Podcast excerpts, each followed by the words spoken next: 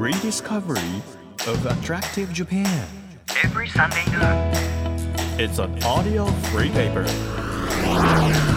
アポロステーション Drive Discovery Press. 10月31日日曜日時刻は12時となりました。アポロステーションドライブディスカバリープレス編集長のホランチアです。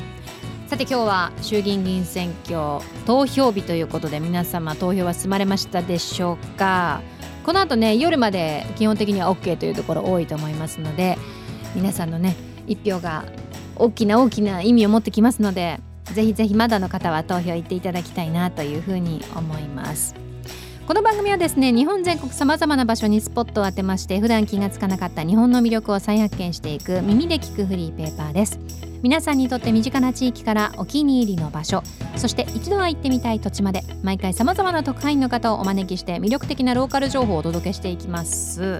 で秋も深まって紅葉がね美しいと言いますかなんか日によっては秋と冬が一緒に来ちゃったみたいな日もねあるんですけれども一年中楽しめる緑今日は苔の世界について全国苔巡りの達人藤井久子さんにお話を伺おうと思うんですよ。私結構苔って好きでなぜかっていうと苔って写真に撮ると誰でもすごい写真が上手くなったみたいな気持ちになりません？わかります？なんかあの拙者モードで撮って特に濡れてる苔なんかを撮ると私なんかすごい写真のセンスあるんじゃないかなって錯覚できるくらいすごいなんか素敵に写るので一時期苔の写真撮ってましたね。撮ってましたねとか言って。で今日はまあその撮るっていうことだけじゃなくて苔も本来の魅力についても教えてくださると思いますのでぜひ皆さんも苔の世界一緒に飛び込んでいただけたらなというふうに思います。1ページ1ページ紙面をめくるように輝きあふれる日本各地の情報と素敵なドライブミュージックをお届けします。音のフリーペーパーアポロステーションドライブディスカバリープレス。今日も最後までお付き合いください。アポロステーションドライブディスカバリープレス。この番組は出光興産の提供でお送りします。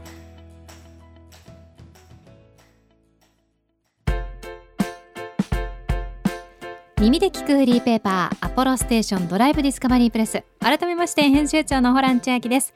毎週個性あふれる特派員の方をお迎えして魅力あふれる世界をご紹介しているんですが今日の特別特派員は苔巡りの達人藤井久子さんです。よろしくお願いいたします。よろしくお願いします。もう今日は苔についてはい。いろいろ教えていただけるということなんですけれども、はい。はまあ、植物としてのはい。もう魅力もあれば、うんうん。鑑賞としての魅力もあれば、うんうん。いろんなこう見方があると思うんですけど、すね。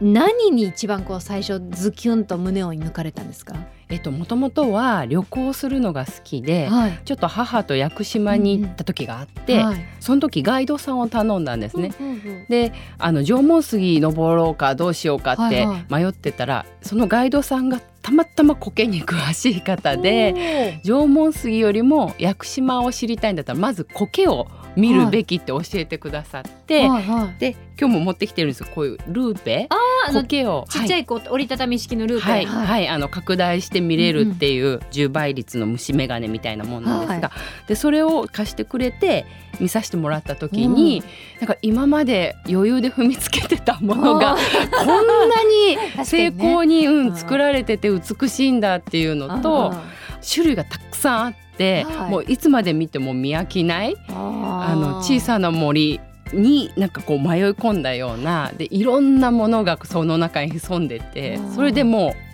あの 苔の見方がパッと変わってっていう感じですね。確かにこうなんか苔ってちょっとミニチュアのようというか、私がちっちゃくなってその世界に入り込んだら、すごい個性豊かなうんうん森の中に入ってるみたいな気持ちに、そうなそうなんですれますよ。ねよはい、なんか自分がもうダンゴムシかうんうんテントウムシかぐらいになったよううんうん。な気持ちになってきて、はい。そうするとこう周りの虫とかうんうん風の音とかもちょっと人間で感じている感覚とまたちょっと違う感じがするんですよね。不思議なことに。はい。は。うん。その屋久島を知るなら苔からっていうところで、その苔を知ってどんなことが学びになるんですか、まあやっぱり屋久島って言ったら縄文杉とか杉の森っていう感じなんですけれども、その足元に苔がいかに多いかっていうことと、屋久島で言うならばもともとはこう岩状の島で植物は全くなかったはいはい。のにあんなに巨大な杉が生えて、うん。こう今もこう植生が豊かっていうのは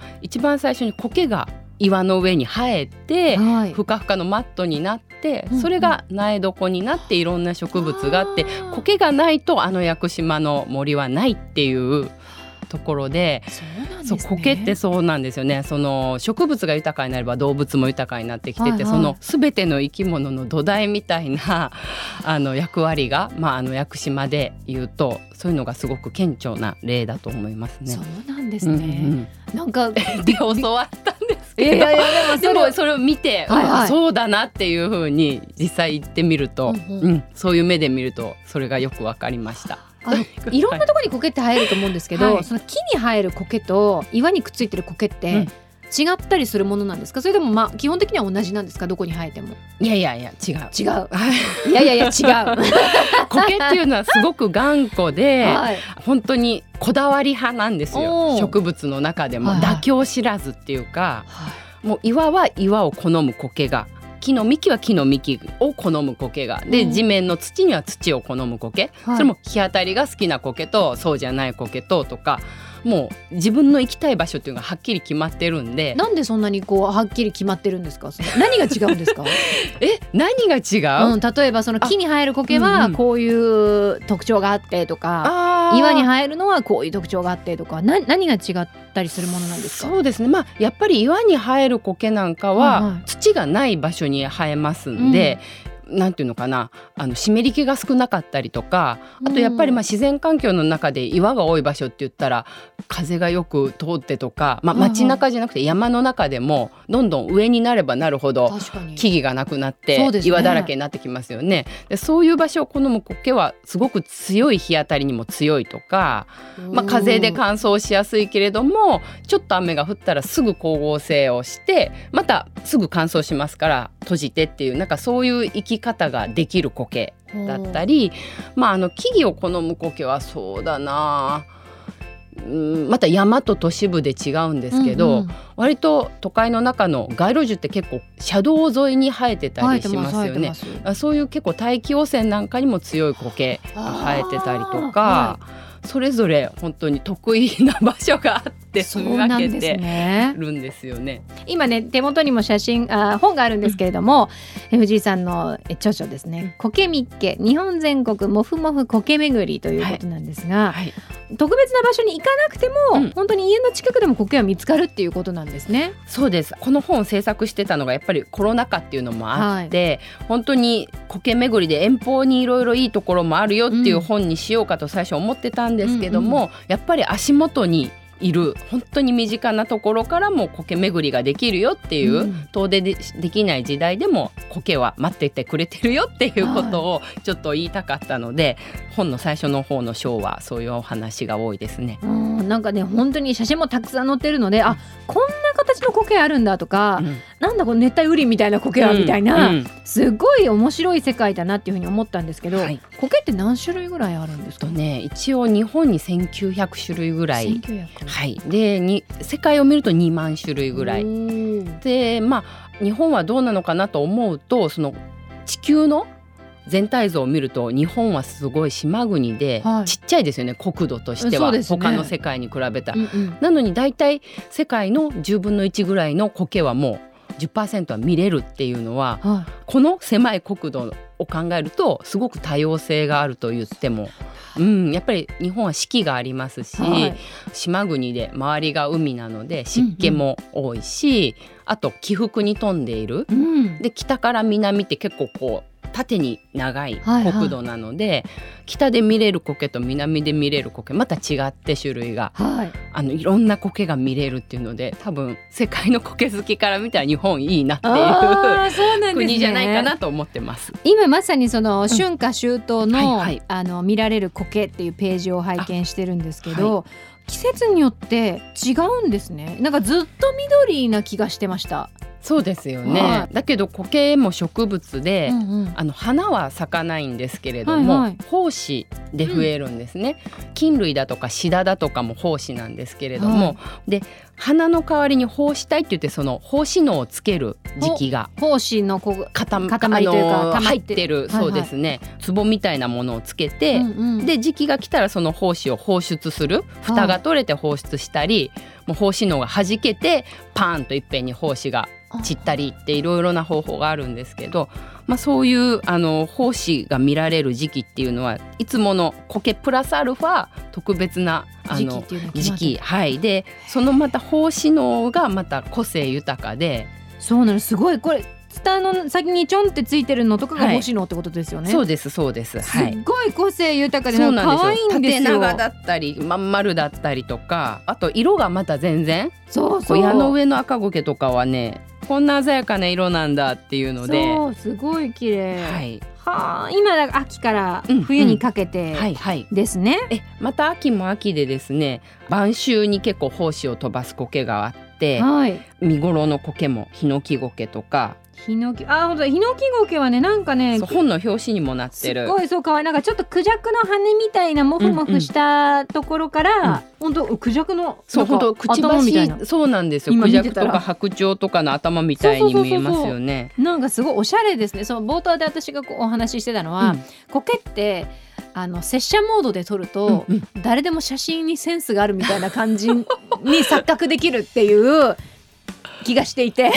その情報はどこから？あと個人的な見解です。あでも バッチリそうなんです。拙者モードでやっぱり撮るのがいい。いいですよね、はいはい。ちょっとなんか本当に近くの部分とか水がこううんついてたりとかすると、本当に水滴も相まって綺麗に見えてでそうそう。奥の方がボケてるっていう。そうそうそうです。すごいなんか上手くなった気持ちになります。よね。これ本で使った写真をちょっと今パソコンで、はいはい、こういうのも拙者モードです。あーかわいい。でもうカメラはいつも愛用してるカメラは何ですか？これの、はいはい。えーっとこれの。これ。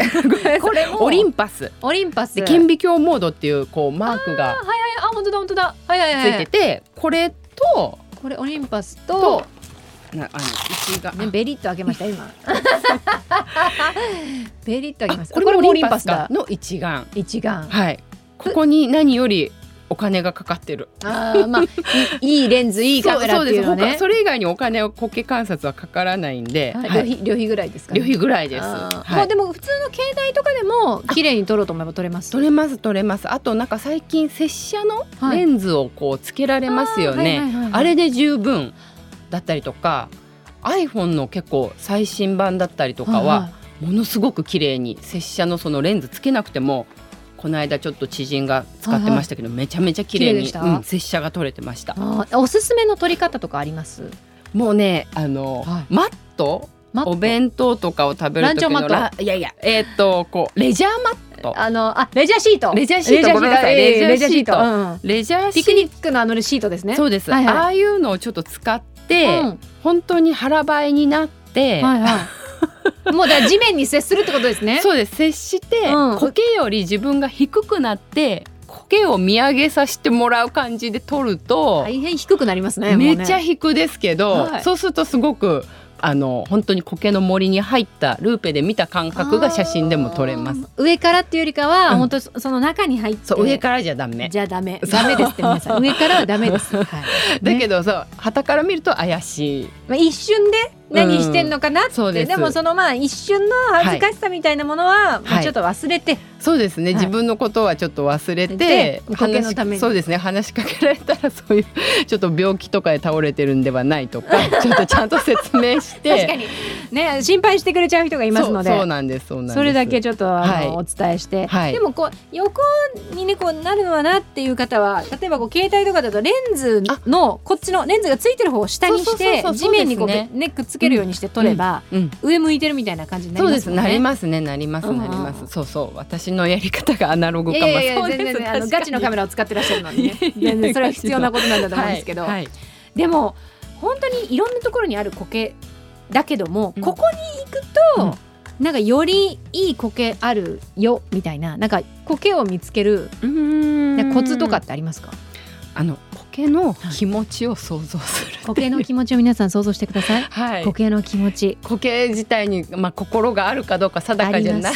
あります。あります。あります藤井さん。ありがとうございます。あのまあ苔って自分が生えやすい有利な場所にきっと根を下ろすと思うので、どんなところだったら自分が生えていたいかなっていう街中でも。もう苔になる。うん苔になってみて、あ私はこの湿った板だったら生えてみたいなとか。そうそうそうそう。踏みつけられないこうちょっと高いところの岩にだったら生えてみたいなとかそうあ私が言いたいことすべて言ってく 本当にそうです植物なので光と水はいる、はいだけどもまあそれプラスアルファやっぱり人に踏まれたくないなとか、あの日陰が程よくあったらいいなとか、ちょっとそよ風が当たる場所がいいなとか、やっぱりそういうところに狙って探してみるとその苔がいてあそれが自分と気の合う苔じゃないけど。あ自分と理想としてるところが似てる苔かもとか思うとまた楽しい。なるほどね、はい。ただ単にこう綺麗なまあ緑っていうだけなんじゃなくて、なぜそこに生えてるのかとかどうやって増えていくのかっていうことをこう見てるとなんか小宇宙みたいですね。そうなんですそうなんです、ねえ。それでね人間のそばで生きてる苔なんかそれこそ本当に都市開発だとか、うんうんうん。ちょっと道路工事だとかで結構環境が変わってく。はい。あとお掃除が好きな人によって測れちゃうとか、うんうんうん。もういろんな要因でどんどん環境が変化していくので、はい。そんな中でまだ生きてるとか今いなかったここに今までいたのがいなかったけれども、うんうんあっちに増えてたとかなんかそういうドラマ も見れるっていうか苔からすごいですね。楽しいんですよい。やいろんなことを感じられるということが分かりましたのでありがとうございますぜひぜひ来週もはいちょっと藤井さんに苔についてはい、伺っていけたらなというふうに思っております。よろしくお願いします。来週もどうぞよろしく。くお願いいたします、アポロステーションドライブディスカバリープレス今日の特別特派員は苔巡りの達人藤井久子さんでしたありがとうございましたありがとうございました。Apollo Station. Drive Discovery Press.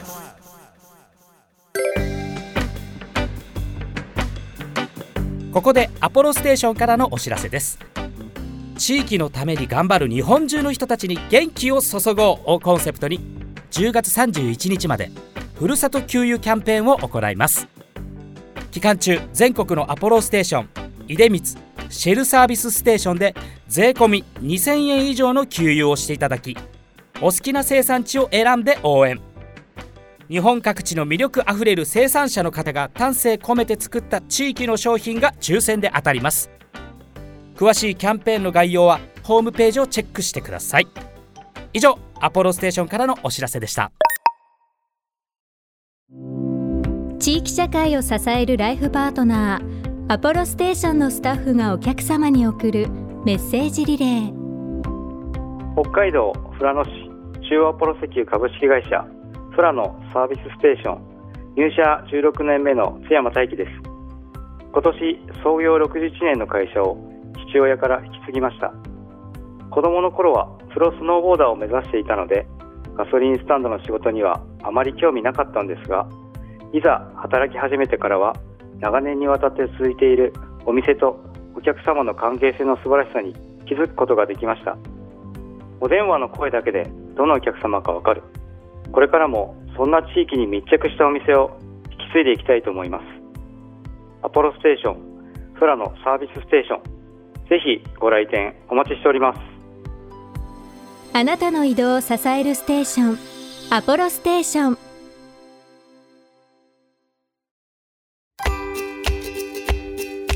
東京 FM からホラン千秋がお届けしてきましたアポロステーションドライブディスカバリープレス。今日は苔巡りの達人藤井久子さんをお迎えしました。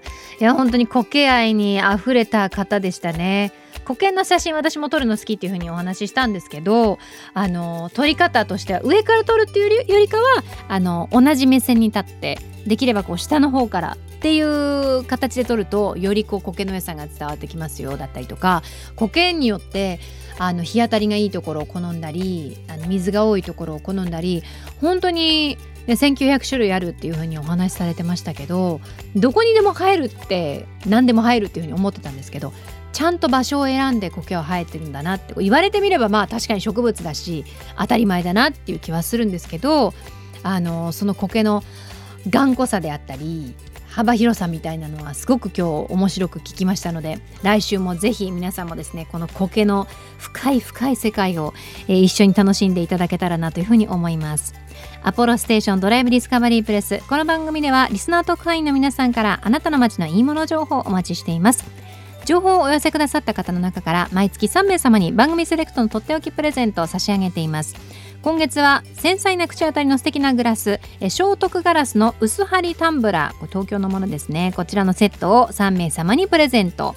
欲しいという方はメッセージを添えて番組ホームページからご応募ください。そしてこちらも番組ホームページから応募できますよ。月替わりで注目のイラストレーターさんが手掛けてくださっている番組オリジナルのステッカーなんですがこちらは毎週5名様にプレゼントしています。今月は、えーレトロテイストでシックな色合いの七七さんのデザインになっています。今週がラストチャンスということでお待ちしています。さらに番組ではドライブで聴いてほしい Spotify のオリジナルプレイリストも配信中です。DD プレスという風に検索してこちらも聞いてみてください。日本全国さまざまな場所にスポットを当てて日本の魅力を再発見していく耳で聞くフリーペーパーアポロステーションドライブディスカバリープレス。お相手は編集長のホラン千秋でした。また来週。